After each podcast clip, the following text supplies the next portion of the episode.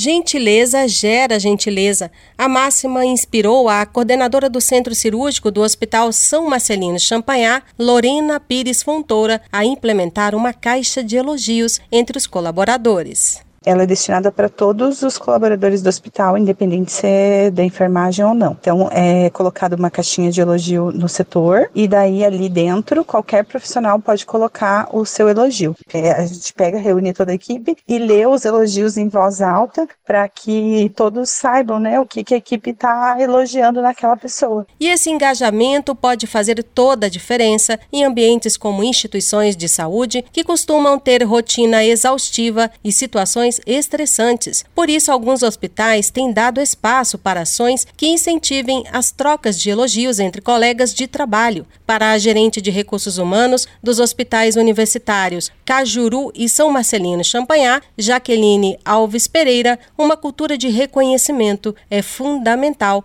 para motivar e engajar os funcionários. Quando olhamos para a qualidade das relações, é isso que impacta o desempenho, que impacta a motivação da equipe e o quanto somos felizes no local de trabalho. E é esse estado de felicidade que conseguimos alcançar com uma jornada das relações, né? Quando as relações são é, mais agradáveis, as qualidades reconhecidas. E a caixa de elogios cai bem em qualquer tipo de organização, de micro a grande porte. A coordenadora de recursos humanos do Conselho Federal de Administração, a administradora Graciele Soares Fonseca, destaca que atitudes simples como essas geram efeitos positivos para além do próprio colaborador. Quando você faz, por exemplo, um elogio, você melhora a motivação do funcionário. Ele começa a trabalhar mais confiante. A gente consegue ver os funcionários muito mais felizes. Funcionário feliz produz muito melhor, muito mais. Então,